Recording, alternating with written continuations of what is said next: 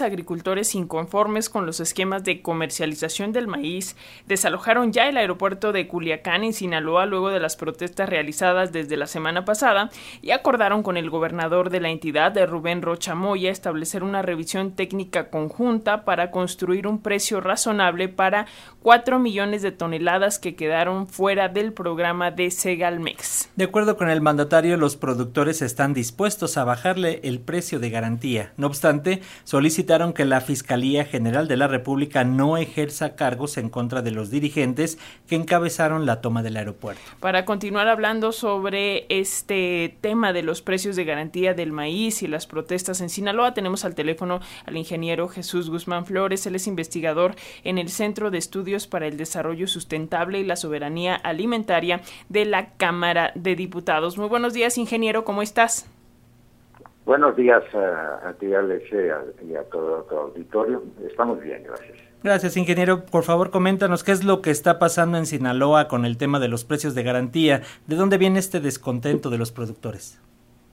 Bueno, principalmente viene porque a nivel internacional bajó el precio del maíz y por otra parte, pues bajó el precio, la cotización de nuestro dólar, ¿no? De esta moneda. Eso llevó a que pues bajen los precios internacionales del maíz y, aquí en el país, entonces es de un origen externo, ¿no? lo que ha habido. Eh, aunque el gobierno había planteado algunos esquemas de apoyo para eh, modificó su programa de compras de precios de garantía, hacer una compra especial en Sinaloa, pero pues, resultó no, no ser suficiente la, el origen de esto es todo el esquema que ha sido en el país de liberalización comercial que se inició hace 30 años y que pues ha dejado en una condición de mucha vulnerabilidad al país, ¿no? Porque fue desmantelado todo el esquema de que había en el pasado de bodegas de acopio, centros, eh, de distribución de grano y, y, ferrocarriles que eran, eran una empresa del Estado, todo eso se privatizó, ya no tienen esos instrumentos y se dejó que la liberación comercial fuera la que definiera los precios, ¿no? Y eso pues no ha funcionado porque nuestro socio comercial pues tiene una, agricultores en condiciones distintas, con apoyos distintos, y nosotros somos un país comparado con ellos pues con condiciones económicas diferentes, ¿no? Entonces lo que está fallando es que ese modelo que seguimos pues nos deja con, con situaciones de vulnerabilidad como esta, que por un lado sí va a causar una, una afectación a productores comerciales como son los de Sinaloa, pero que ellos venden, no le vendían al, gobierno, ellos le vendían a compradores este, privados, que ellos se rigen por los precios internacionales, pues ellos tienen una oportunidad, pues compran más barato, ¿no? Y pues ahora nos queda una exigencia de, de, apoyos, ¿no? Entonces, el, el, modelo que se ha seguido desde hace 30 años, pues no es el adecuado porque hay grandes diferencias entre esos dos países, ¿no?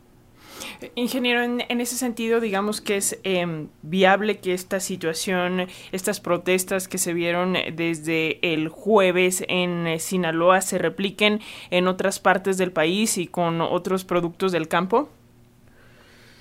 Bueno, sí, están reclamando también los productores de sorgo, también los de trigo, aunque el sorgo no estaba, nunca ha estado en, la época actual que se recuperaron los precios de garantías, un sistema de precios de garantías que es de esta administración, el sorgo no está incluido y es una producción mucho menor. El trigo sí, eh, sí se considera tiene esquemas de apoyo, ¿no? Pero sí son condiciones extraordinarias y que el gobierno pues, hace los esfuerzos por hacer la, la, la, atención a estos productores, ¿no? Eh, pero no era una responsabilidad que nosotros hiciéramos las compras. El gobierno mexicano se había retirado de las compras directas de grano, nomás las realiza ahora para poder abastecer al, programa de abasto rural de Riconza. Este, antes era el gran proveedor a toda la industria de, granos, pero ese esquema cambió hace 30 años, ¿no?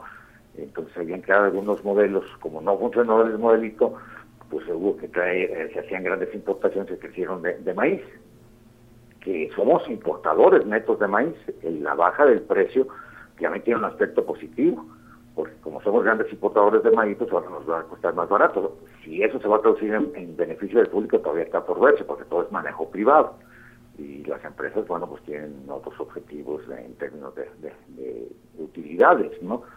Antes el, precio de garantía se aplicaba para garantizar precios bajos al productor, pero precios altos al productor, mejores precios y, garantizar un precio bajo al, consumidor. Este esquema se aplica nada más para los, consumidores de, de, ¿no? Ingeniero, ¿es inviable aumentar los precios de garantía, como señaló este fin de semana el presidente López Obrador? Recordemos que actualmente se paga 6.805 pesos por tonelada de maíz. Sí, porque bueno, eh, eso está eh, considerado a partir del presupuesto que está autorizado, ¿no? Hay un presupuesto de, para precios de garantía de casi 16 mil millones, este, perdón, 11 mil millones, y pues hay, hay límites, ¿no?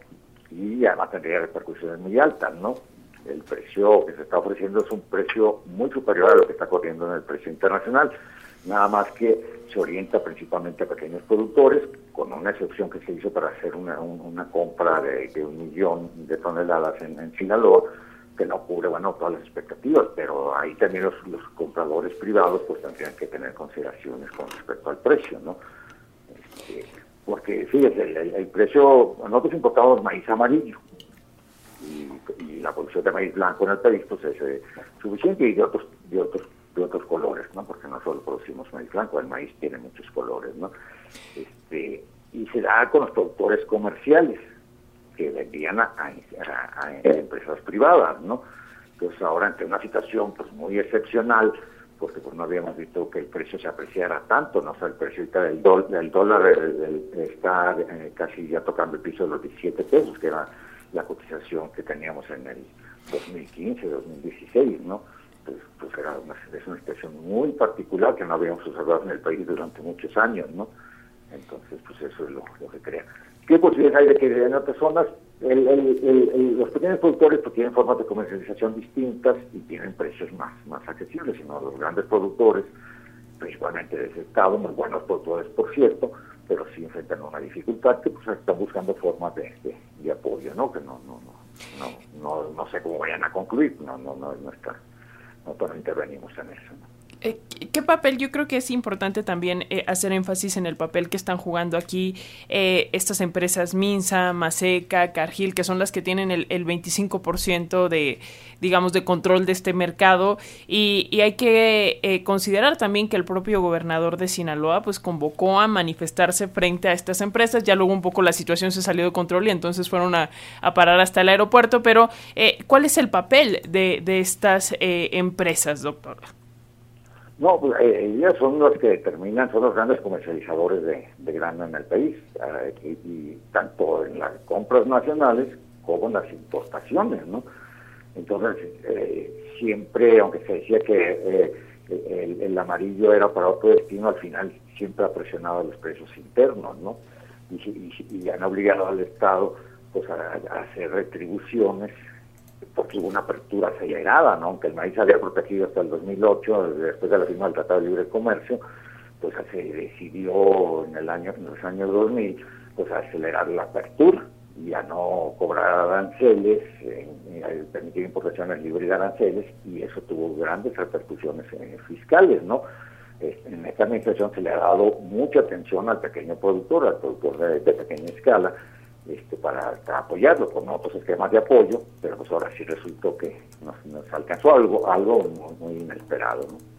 Y las empresas privadas, pues bueno, ellos pues alegan sus utilidades, ¿no? Entonces eso nos está cocinando que el modelo que se siguió no ha sido el más adecuado porque nos hace muy vulnerable a estas situaciones de mercado, ¿no?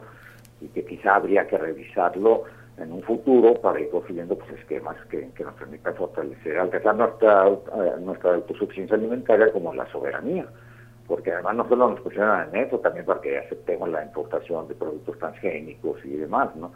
que es el interés del gobierno pues, para protección a la salud y los derechos a, decir qué comemos, pues eh, restringiendo. ¿no? Muy bien, ingeniero Jesús Guzmán Flores, investigador en el Centro de Estudios para el Desarrollo Sustentable y la Soberanía Alimentaria de la Cámara de Diputados. Muchas gracias por estos minutos para las audiencias de Radio Educación, ingeniero. Gracias a ustedes. Hasta pronto, buen día.